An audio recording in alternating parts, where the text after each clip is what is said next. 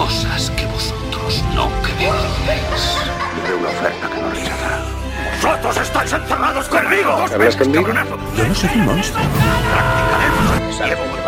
¿Y han dejado de chillar los corderos? No entraré en el lado oscuro. El mundo se divide en dos categorías. Y el mundo entero te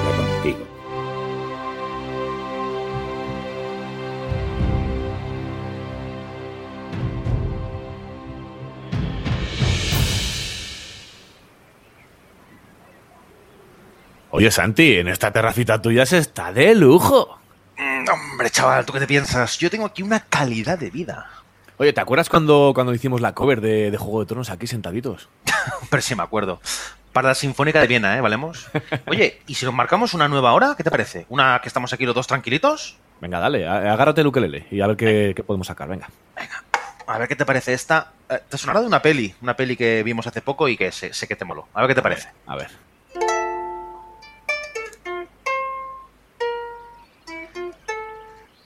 Mm, sí, sí sé cuál es, pero la has tocado un poco rápido, ¿no? Venga, a ¿Sí? ver. Sí, sí, yo creo que sí. Prueba otra vez, pero intenta, intenta hacerlo al tiempo correcto. Vuelvo, vuelvo. A ver, ¿eh? Venga.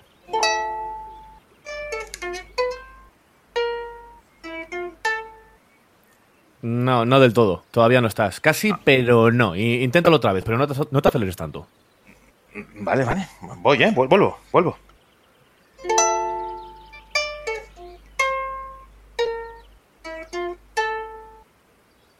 A ver, eh, no.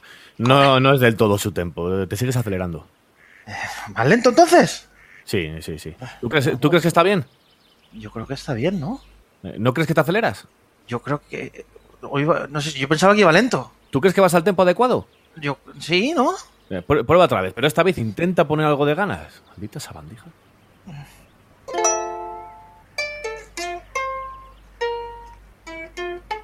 Ay, me estoy poniendo un poco nervioso.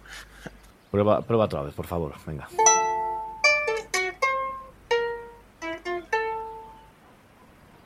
¿Mejor? ¡Maldita sea! ¿Pero dónde coño has aprendido a tocar así? ¿En una barraca de feria? ¿Te ha enseñado un sordo a tocar así? Es una vergüenza, joder. Si es que si ni siquiera sabes diferenciar entre si vas rápido o vas lento. Trae aquí, anda. Atento y toma nota.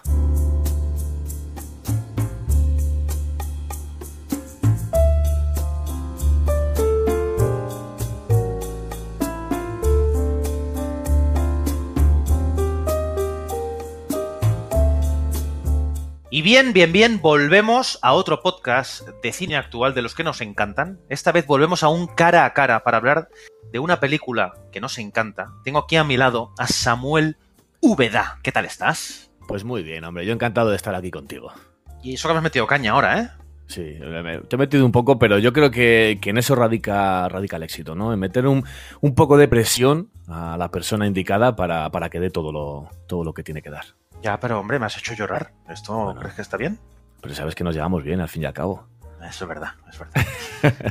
Pues al habla aquí Francisco Javier Santiago y vamos a hablar de Whiplash, una película de 2014 que nos cautivó de tal forma que hemos creído oportuno dedicarle este podcast cortito, ya sabéis, esta, este formato que usamos de- del cara a cara. Creemos que es un, un formato que está funcionando bastante bien y que nos da para hablar de películas así que tampoco haría falta estar hablando tres horas de ella.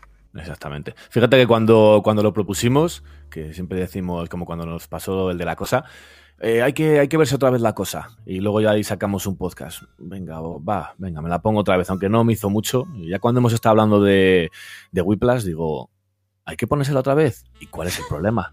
Yo me la pongo otra vez y me la pongo dos veces, tres las que haga falta.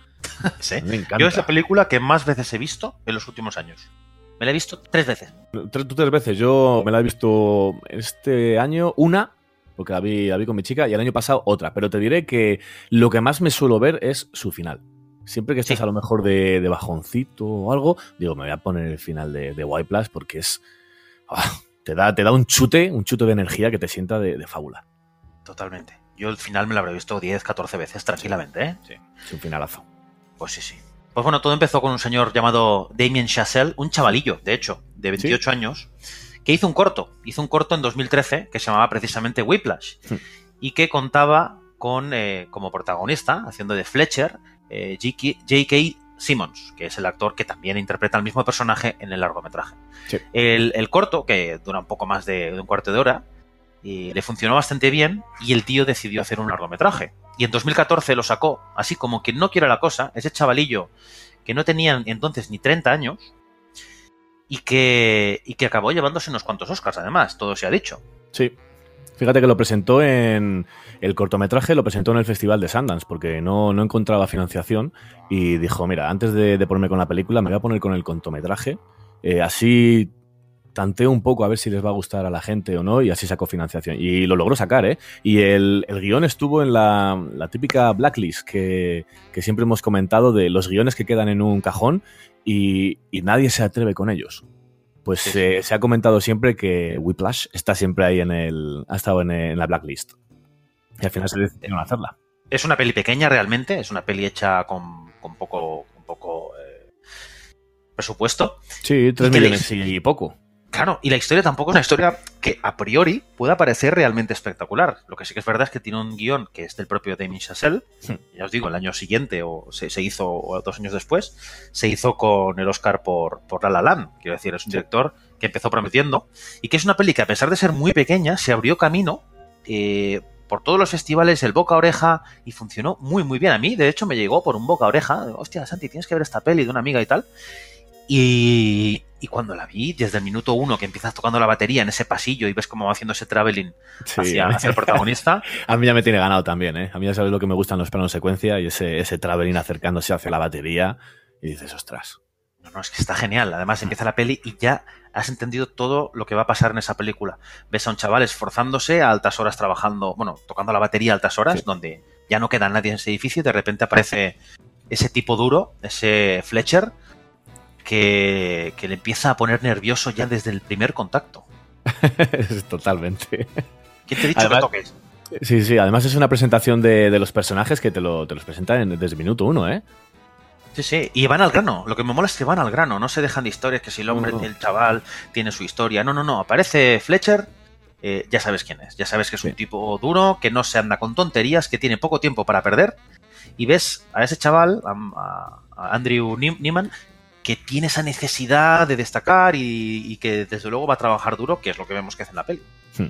Sí, totalmente. Empieza la película, vemos la presentación rapidísima de los dos protagonistas, que bueno, tienen una serie de personajes alrededor, pero que realmente, realmente, eh, no hace falta nada más que esos dos personajes para empezar la película.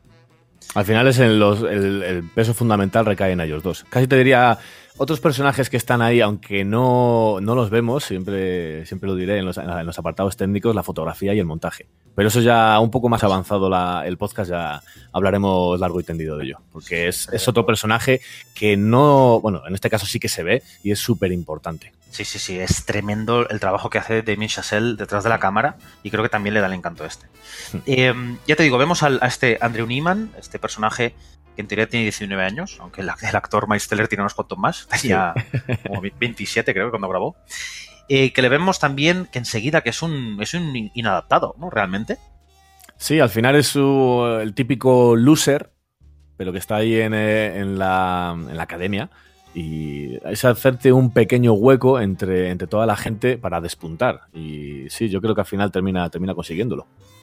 Sí, pero a mí una cosa que me sorprendió solo empezar, ¿no? Es que enseguida vemos que es un personaje que sí que tiene claro lo que quiere hacer eh, a nivel artístico o a nivel profesional, que en este caso eh, coincide, hmm. pero que el tema de, la, de, las, de los amigos, de la familia, no, le pare, no, no lo cuida excesivamente. Tampoco es que al padre lo tenga apartado, pero sí que es verdad que, por ejemplo, al, pa al padre mmm, no le muestra un respeto absoluto. No.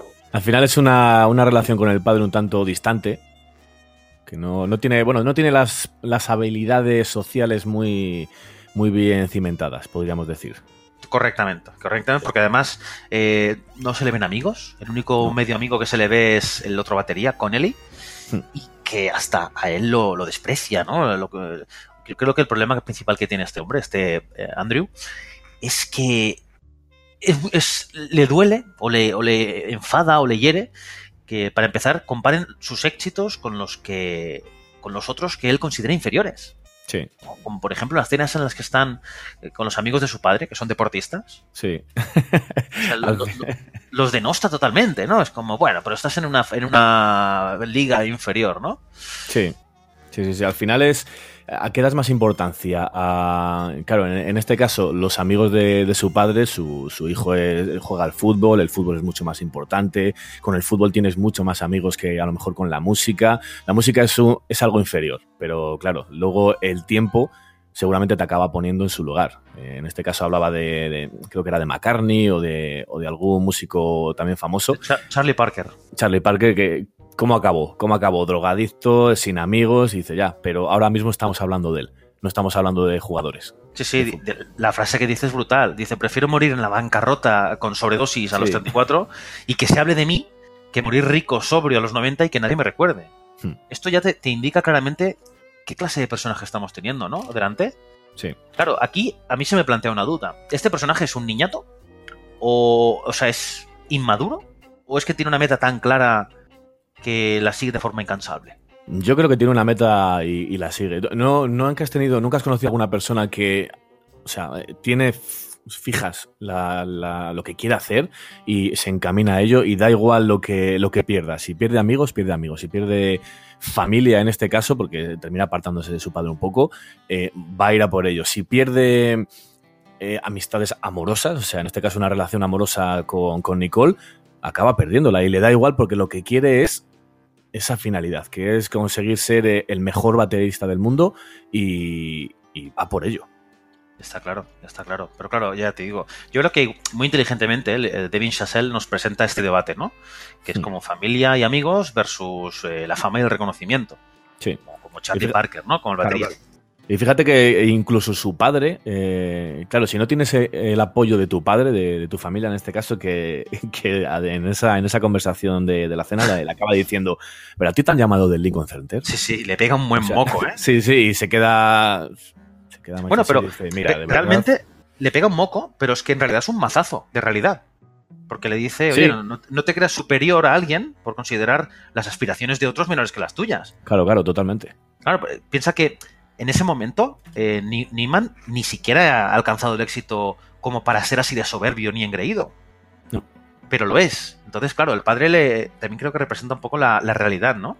De hecho, volviendo un poco al padre también, se ven pequeños gestos en los que el Andrew realmente no acaba de respetar del todo al padre. En ejemplos, por ejemplo, cuando Fletcher le pregunta a qué se dedica su padre, en ese momento en el que el cabrón de Fletcher le quiere sacar la información para luego usarla en su contra, Sí. por cierto, Totalmente. que lo primero que dice, dice, es escritor, ¿no? Y dice, pues no, profe, profe de Sí, uni. profesor de, sí, profesor de universidad. Tampoco. Dice, pues es profe de INSI. Bueno, ya ha ido bajando escalones como de algo muy Sí. respetable a cada vez menos respetable, ¿no?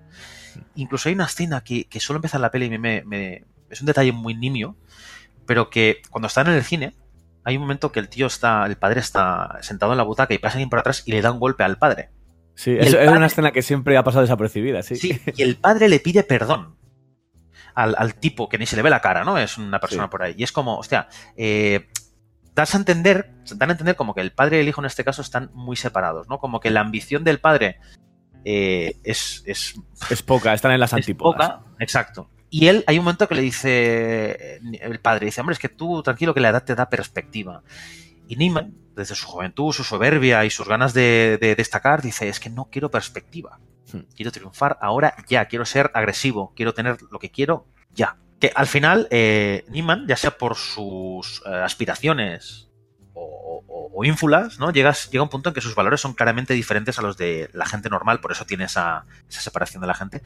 Y al final se sitúa en ese plano moral superior, bajo su punto de vista, que es curioso que yo creo ¿eh? que el espectador se sienta unido a este personaje que realmente mm, no es un personaje común. No, yo, pero fíjate, yo creo que todos al final acabamos un poco empatizando con él porque siempre hemos querido llegar a algo en la vida y al final a lo mejor no hemos acabado llegando ahí, sino que nos hemos quedado un poco por debajo. O sea, si a lo mejor has estudiado derecho y quieres llegar a ser abogado, pero al final te tienes que conformar a lo mejor con... Por, por unas cosas o por otras te has tenido que conformar con otras cosas en la vida. Al final has acabado de trabajando en una fábrica o en cualquier otra cosa. Por eso yo creo que al final sí que acabas empatizando un poco con él, por decir, hostia, consigue, consigue, consigue llegar a lo que quieres. Pero ¿no te parece a ti muy curiosa la forma en la que lo consigue? Porque piensa que él al final, hay un momento cu- cuando Neiman tiene que denunciar, tiene que debatirse entre denunciar a Fletcher o no, piensa que esa decisión al final, el debate real es entre que denuncia a Fletcher y por lo tanto deja de hacer daño, o deja de perseguir el sueño de su, de su carrera profesional y musical, porque en el momento que él denuncia a Fletcher, su carrera Claro. como batería acaba. Él abandona. Él escoge abandonar su sueño realmente. ¿Sabes aquello que le dice Fletcher? No, es como Tanner acabó abandonando. Acabó abandonando igual Sí. que Fletcher, que Neyman. Fíjate que, que antes, la, la anterior escena, antes de, de todo eso de a ver si, si termina acusándolo y demás, eh, viene de un, de un bajonazo, porque es cuando termina la, eh, el solo y se va a pegar a, a Fletcher, porque le ha, le ha menospreciado. Claro, claro, terminas eh, de estando en lo más alto porque quieres llegar a lo más alto a, mira, este me acaba de ningunear y voy a ir a por él. Es cuando le dice, hijo de puta, eres- te voy a matar, te voy... Y eh, está de estar en lo más alto, que ha confiado antes al principio de la película, ha confiado Fletcher en ti para, para ser el batería principal, ahí te, te ha tirado por tierra todo. O sea que ahí es cuando acabarías con todo lo que se te ponga por delante. Y es pensar o no pensar. En este caso no piensa, bueno, o sea, bueno, piensa y dice, mira, eh, me da igual, ahora mismo me da igual si dedicarme a la batería, me da igual si dedicarme a, a vender fruta, me da exactamente Sí. igual. O sea que sí, eh, ¿qué tengo que decir? Es que ahí es precisamente cuando creo yo que se le va de las manos a Fletcher la presión. Hmm. Que llega un punto en el que lo machaca de tal forma que, claro, acaba teniendo un accidente de tráfico y tal, ¿no? Y ahí entra un poco el drama de la película, pero que al final le sale mal. Es decir, en ese momento le sale mal. Lo que pasa es que la casualidad, no olvidemos que en esta película la casualidad de que se encuentre a Fletcher acaba, acaba haciendo que, Sí. que destaque en el concierto este del festival JVC, en el que se pega el solo final aquel absolutamente extraordinario, ¿no? Pero si no se lo hubiera encontrado, Las casualidades. no hubiera pasado. También, también puedes llegar a pensar que el destino lo, tiene, lo tenía todo unido y tarde o temprano acabarían uniendo otra vez su- sus caminos. Pero hostia, Sí, al final estamos en una película y seguramente no sabes si, si hubieran llegado otra vez a, a juntarse, pero, pero sí, en este caso pasa delante de, de un cartel y ve una, una actuación y el nombre de, de Fletcher y dice, hostia, voy a, voy a entrar a ver qué, qué hace. Y no, y no tenía pensado quedarse, ¿eh? no, no, se estaba pirando. Porque en cuanto, en cuanto se ve un poco que, que ha, ha ido- ha habido contacto visual con él, dice, me piro, me piro, me piro que no quiero saber nada. vez". Sí, le caza Y en un primer, claro, claro, y en un primer momento Fletcher no, o sea, intenta tantearle un poco dice, mira, me fui de, me fui de la academia porque alguien habló mal de mí, no, no sé quién puede haber hablado mal de mí. y el otro dice, vale, eh, creo que sabe por dónde va, pero no, no sabe que he sido yo. Pues Pues ya se dará cuenta de que, de que sí. Él cree que Sí, no, sí, sí. Joder, tío, cuando le dice la frase, sé que fuiste tú. Es muy padrino esa frase, ¿eh? Tipo. Fredo. sé ¿No? que fuiste tú, I totalmente. know it was you. Hostia, qué grande. Esa escena te, te- te lo dice todo, ¿eh? Pues sí, sí. Volviendo un poco a la estructura que estamos hablando de los personajes, ¿no? Tenemos ese Neiman, que es un protagonista un poco peculiar, que es tan, tan imbécil como talentoso, como... Como, no sé, tienes entre lástima y, y asco, ¿no? Te da este personaje. Asco, ¿tú crees? Asco por, por, este, por este modo de sentar borde, ¿no? Yo creo que el, des- el espectador se desconecta un poco en la conversación esta de la cena, que decíamos, ¿no? De- que se cree un poco superior a los demás. Estas ínfulas que tienes, como para para el carro, ¿no? Sí. Eh, pero claro, luego tenemos su contrapartida, que bueno, eh, creo que es la base de esta película, que es Fletcher, interpretado por, por J.K. Simmons, que se llevó el Oscar precisamente por este papel. Merecidísimo. Merecidísimo, pero ya al margen de Oscars o Sí. no, eh, o sea, tremendo, tremendo el personaje y la interpretación que hace. ¿eh? Poner ahí en, en jaque con, un- con una presión como, como nunca se ha visto a, a una persona, ¿eh? Pero fíjate que desde el primer momento, ¿eh? Cuando entra. Bueno, ya en el primer, lo que hemos comentado antes, en el principio, ya cuando está tocando la batería aparece Fletcher y dice, ¿por qué, ¿por qué paras? Ya, ya te indica que esa, esa persona tiene, tiene poder y, y se lo hace ver al resto de, de personajes. No, no, no, y es una persona. a mí- a- luego, las, no sé si es la siguiente escena que, que llega pegando un portazo allí a, la clase Sí. de primero con, el Nasao y ¡pam!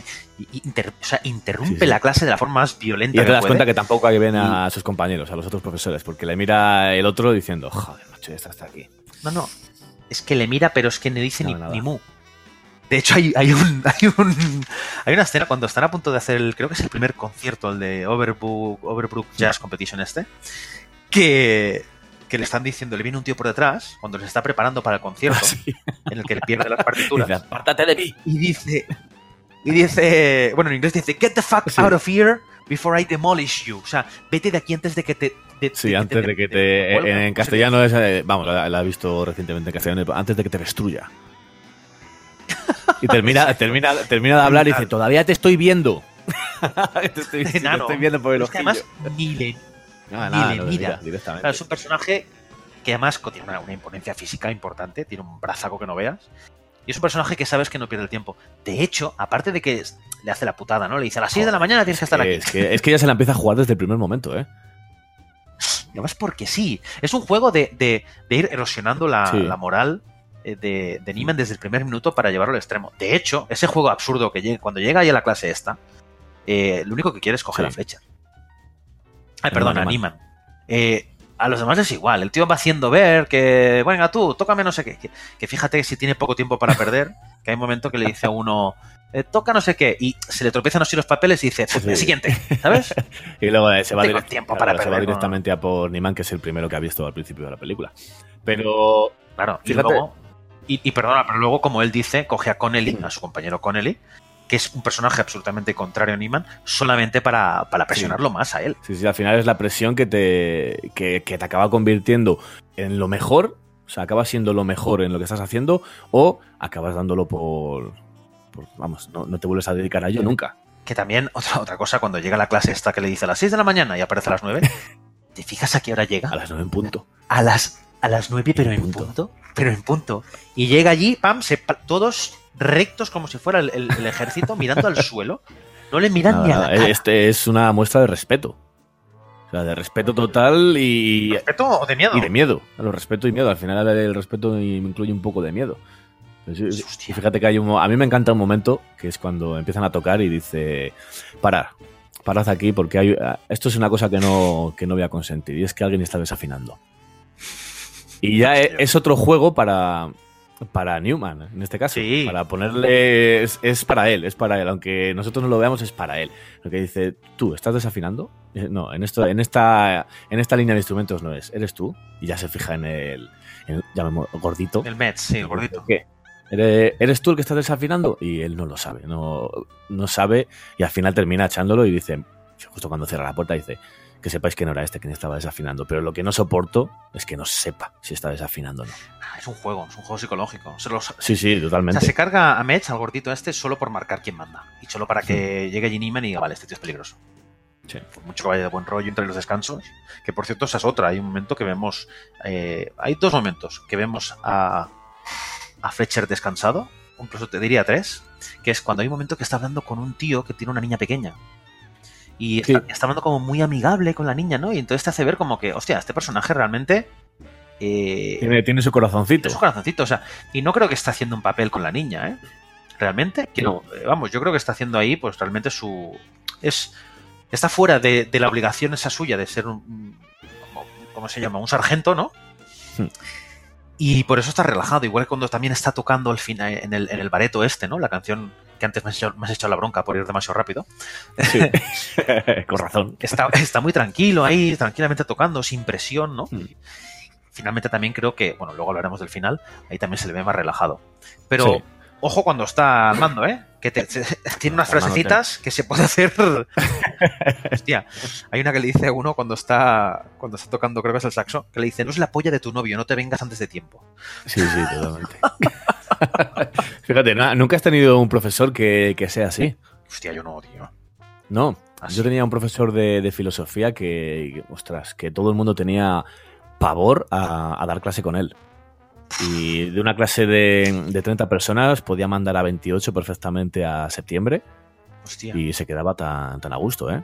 hostia, pero ya, ya no solo mándalo a septiembre, es que, es que te haga suicidarte, ¿no? Como ese personaje que al principio intentan esconder Casey, ¿no? Se llama.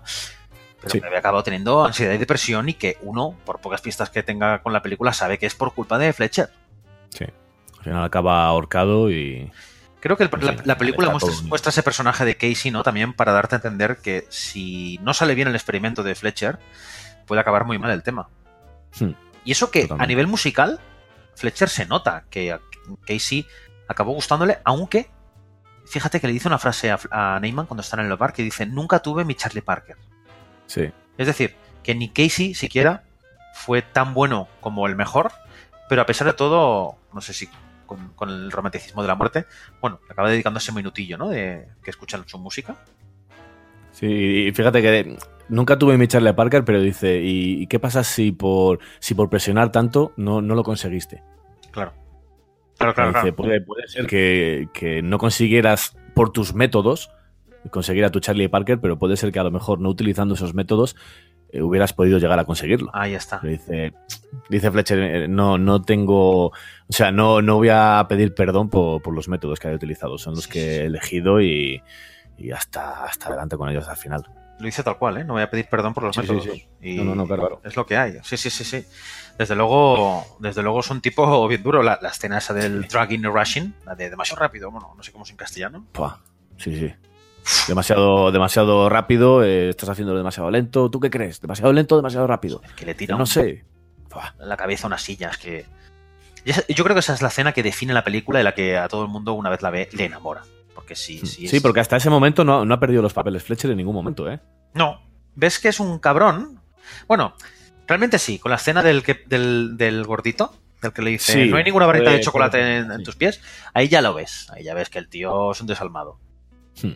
Y dices, uh, que te va a tocar, Niman, te va a tocar. Pero claro, tú lo escuchas y, y tú dices que, pero qué dragging ni rushing, si, si no va ni lento ni despacio. Pero claro, no. el tío tiene un oído que se te va la olla. Sí, sí. Además me, me quedo con la cara de cuando se va el, el gordito, que dice, y bueno, cuando vengamos de eso empieza el nuevo. Y dice, hostia. Sí, sí, sí. Dice, mierda, claro, otro momento, ahí tenemos otro momento de, de tensión. Que, que a- a- al personaje de Nima le, le causará un- una angustia tremenda. Joder, y tanto. Sí. Además, el, el cabrón de Fletcher es que es psicológicamente. Es que es un depredador, ¿eh? Hay un cuando le tira la silla, eh, la, la- la pregunta que le hace es: ¿por qué crees que te he tirado la silla? Es decir, le está culpando al mismo Neyman de haberle obligado a tirar la silla. sí. Es verdad, es como tú sabrás por qué te la ha tirado. Piensa, piensa qué has hecho para que te tire una silla. Sí, sí, él está súper justificado. Fletcher está súper justificado con lo que hace. Como tú sabrás. A mí, ya te digo, es un personaje que te, te- te lo va construyendo de tal forma porque además primero te da esa... Eh, ostras, lo ha elegido. Bien, ¿no? Te alegras por él. Lo ha elegido para que toque en la banda. Luego es como, mira, se está acercando a él. Va preguntándole sobre su- sus padres y su futuro. Y luego de repente empieza... Son sacarle, son sacarle información para poder usarla en, en su contra o en su favor. Sí, sí, sí, sí. Y empieza de luego a, vamos, a demolerle toda esa información. Hmm. Brutal. Que por cierto, al final consigue lo que quiere, porque después de ese momento de la silla, Neyman se pega un mes practicando y luego se va a la competición de jazz esa y lo acaba petando con, el, con Whiplash, sí, sí. con la canción Whiplash. ¿Y dó- dónde estará? ¿Tú sabes dónde está el libreto de, Hombre, de las partituras? nunca, nunca se desvela dónde, A ver, dónde fue a parar. ¿tú qué teoría Pero tienes? Yo la tengo clarísima.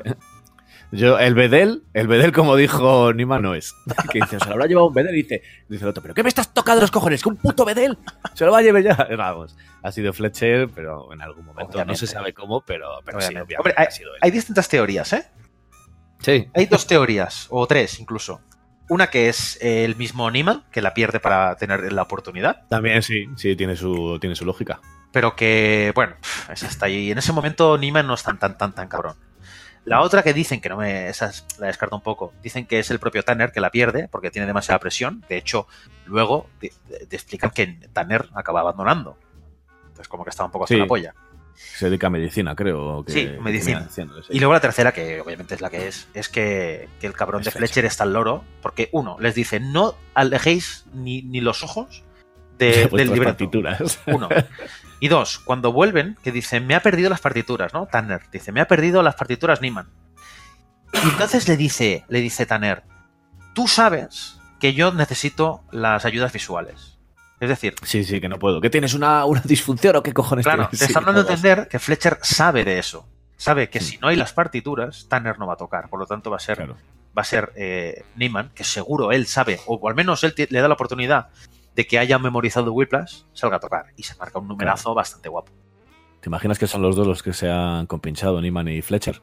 Para llevarse la libretita de. Mira, esa es la cuarta opción. Numerito, pero no, que, no. que no, no creo, no creo. Improbable. No se, no se van a, no se van a liar para ello. Pues a mí, mira, hay una cosa mm, que me parece curiosa de Fletcher, que es que mm, creo que su esencia es que es un enamorado absoluto del jazz. Y es tan, tan, tan enamorado que se pone a hacer de profe para mejorar la música, porque además está claro que tiene un don, ¿no? Por muy cabrón que sea. Hay un momento que se, cuando, cuando ya lo han echado a Fletcher se le ve tocando. Y se le ve súper relajado y súper contento tocando el piano. No sé si te fijaste. Sí, sí, sí. Eso como profesor no lo tenía. Entonces está claro que si- en, en qué rol disfruta. Pues como músico, dirigiendo o tocando. Eh, creo que, eh, ya te digo, como está tan enamorado de la música, como que se siente obligado a, a dotarla de otro genio. Y al final es un personaje que realmente es incomprendido, porque él tiene que explicarle a, a Neyman lo que hace. Lo de empujar a la gente más allá de lo esperado y tal. Sí, Y sí, él sí. encuentra, además lo dice con sus palabras, una necesidad en hacer eso. Así que creo que es un yo- personaje muy, muy entregado a la música, al jazz. Sí, es entregado a la música de jazz y cuando está dirigiendo lo mismo, cuando está haciendo las, las representaciones en, teatro y demás, le ve que, que se pone empeño en ello. Pero fíjate, lo que comentas de que es un personaje odiado, entre comillas, yo creo que no, ¿eh? Yo creo que es, es querido y yo creo que mucha gente respetará ese, ese punto de vista, ¿eh? De, querer llevar la, todo, la, o sea, la enseñanza al límite para, para conseguir al final lo, lo que, lo que te proponga. Y en este caso es encontrar al nuevo, al, mejor batería del mundo, mejor músico del mundo. Y si para ello tienes que llevarte por, por delante la salud de 100 personas, te las llevas. Pero al final acabas consiguiendo eso, la- encontrar el mejor músico del mundo. Sí, sí, sí, sí. Y además el tío me encanta, lo- creo que, creo que es la frase de la película. En ese momento cuando se encuentran en el bar, creo que es quizá la mejor conversación de, de la película. Pero esa frase en concreto, la de good job, la de buen trabajo, son las, Sí. dos, las dos palabras más, más eh, que más daño hacen. Más, dañinas en nuestro más idioma. dañinas en nuestro idioma. Esa frase me parece brutal, brutal, y le define. Creo que eh, lo dice él, ¿no? Dice que es una absoluta tragedia las palabras good job porque hacen que uno se relaje Sí, eh, y que nunca saque su, su talento auténtico, ¿no? claro, sí. Le dices buen trabajo y dices, vale, pues no, no me esfuerzo más. Hasta aquí, hasta aquí he llegado porque he hecho un buen trabajo. No, no quiero, no quiero pasar más de, a más de aquí. Me, me conformo con, con esto. Sí, sí, está claro, está claro. Además, creo que además tenemos una contraposición muy clara entre el padre y Fletcher, ¿no? El padre es un tío Sí. blando, sin aspiraciones, y Fletcher, pues, absolutamente todo lo contrario, ¿no? Todo lo contrario, el antagonista total. Sí, sí, sí. ¿Qué más personajes tenemos? Pues yo creo que tenemos también la novia, ¿no? Que hay una cosa muy curiosa que nos sorprendió, además lo estuvimos hablando, sobre la novia Nicole, o la amiga Sí. novia.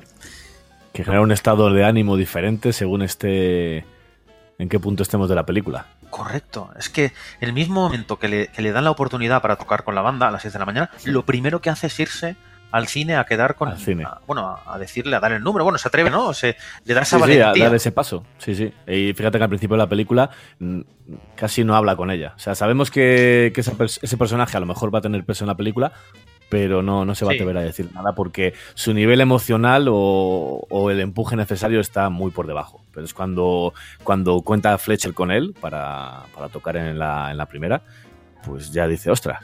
Y es verdad, lo primero, lo primero que hace es llama, ir a ver una película y, y mira que se le ve como personaje muy, muy subido, muy...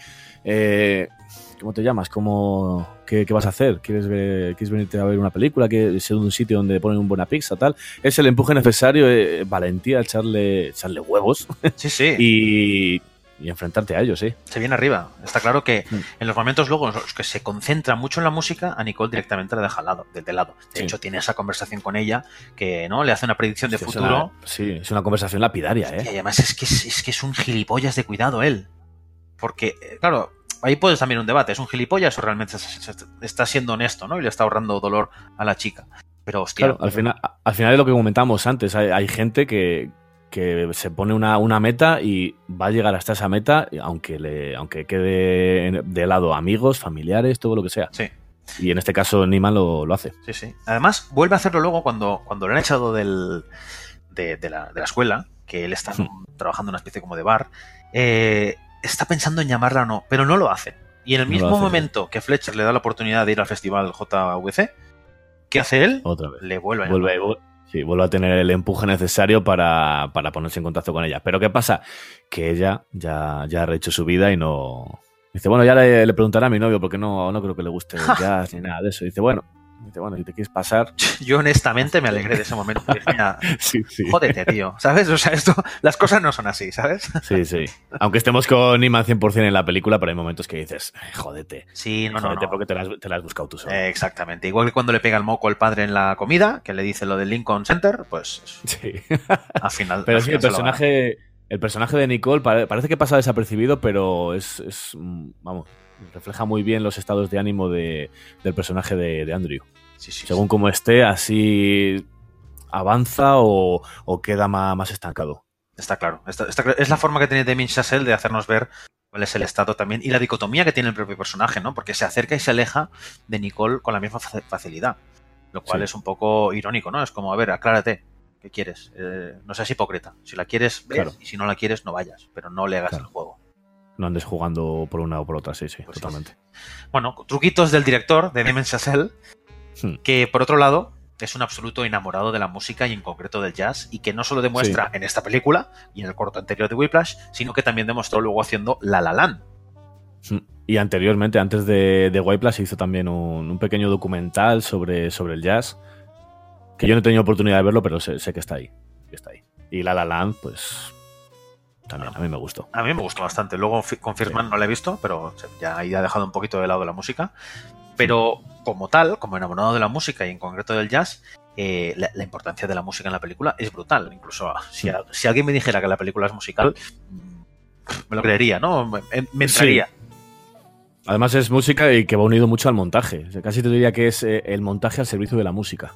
Sí, sí, sí, sí. Los movimientos estos de cámara, ¿no?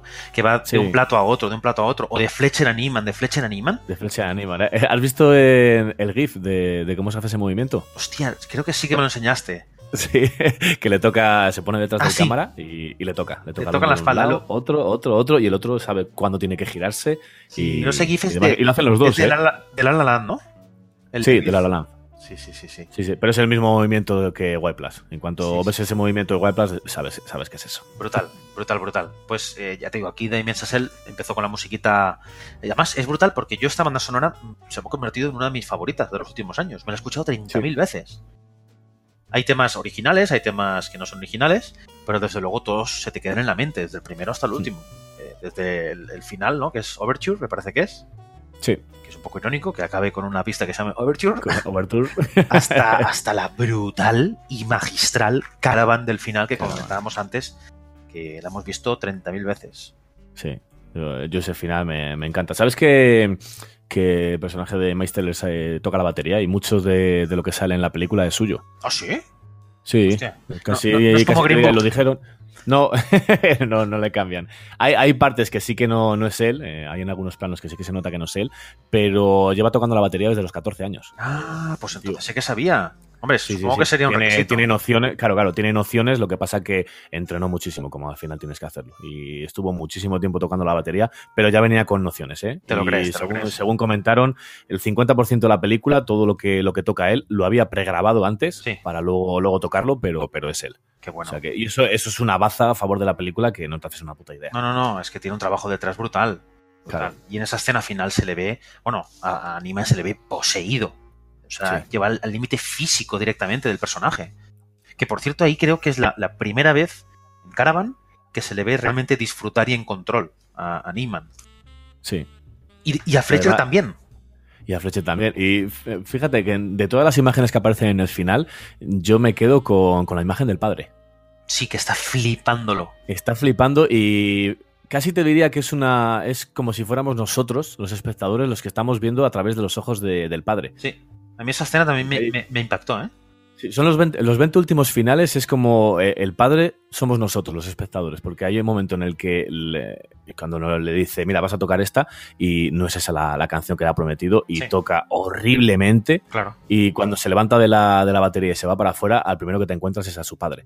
Es como si fuéramos nosotros y decir, mira, venga, eh, Sí, sí. vete para casa, porque le dice eso al final, le dice, venga, vámonos para casa que aquí no tienes nada que hacer. Y es cuando cambia él y dice, cabrón, que no tengo nada que hacer aquí, te, te- te vas a cagar. Y somos nosotros otra vez de espectadores Sí. decir, ¿dónde vas? tío? ¿No te da la ¿Dónde vas?". sensación? Pero, pero luego te quedas con toda la cara cuando, cuando le ves entre, lo, entre la puerta, Sí. cambiar esa expresión diciendo, ¿pero qué estoy viendo? ¿No te da la sensación de que lo que le hace clic en ese momento que se viene con su padre, aunque sea un poco cruel, es el pensar, hostia, voy a acabar otra vez como un fracasado? ¿Voy a acabar como mi padre? Pues mira, no, no lo había pensado, pero casi te diría que sí. Y dice, no, no, me niego, ¿no? Me niego. Vuelvo y me va a marcar el número musical de mi vida. Y fíjate que casi te podía decir que a lo mejor es. eh, No, no porque se lleve mal con su padre, pero si encuentras a alguien que, con el que te llevas mal, que te dice, venga, tira, tira para casa, que no vales, no vales para esto, Sí. eh, yo creo que te da un impulso de decir, me cago en de que este tío que no, que Sí. no ha hecho nada en su vida me va a decir a mí que, que puedo o no puedo hacer y te vas a cagar. Sí, y ya se junta con, con el otro, con Fletcher, que piensa lo mismo Y y, destapa y todo. fíjate que, sí, sí, destapa. Fíjate que al final hay un momento también que se le caen los platos y, y es el eh, Fletcher el que Sí. dice, hostia, no, no pares de tocar que te lo coloco yo. Sí, sí, sí, sí. No te preocupes, que lo estás bordando. Es la primera vez que se le ve a Fletcher eh, ya no al mando absoluto, sino incluso un poco subyugado a Neiman. Hay un momento que, que es Neiman quien, to- quien toma el control, pero a Fletcher por primera vez se le ve darle una instrucción que no le puede valer solo para sacar lo mejor de él, sino realmente para dominar esa locura en la que ha entrado, esa posesión, y, y no que le empieza a decir baja, baja, baja revoluciones, ¿no? Baja Sí, revoluciones, y luego sube, sube, sube, sube Ya con la manita ya la sube que ya lo tienes. y le da, le da, pues bueno, como director de orquesta final, le da esa pequeña, esa pequeña guía, y es en ese momento que luego se sonríen mutuamente, que no sé si se había dado eso en, en un No, no- no se ve, no se ve del todo, pero sí que dices, está sonriendo el cabrón. Sí, sí, sí. Y ¡pam! se acaba la película con esa Sí. escena que no, no puede resultar más satisfactoria. Bueno, pues yo creo que ya, ya podríamos ir acabando, ¿no? ¿No, ¿No crees? Sí, sí, sí, sí. Ya, hemos- ya hemos comentado todo lo que queríamos comentar. Suficiente, suficiente. Oye, mira, ¿no querías tocarme tú un poquito antes lo, que- lo que me has dicho? Sí, hombre. Venga, Sí, hombre, ya que te, ya que te he dicho cómo tienes que, que ir al tempo adecuado, pues mira, eh, enséñame. te voy a tocar, te, te- te voy a tocar un par de, de notas y así sabes cómo hay que tocar. Mira. Venga, venga, a ver.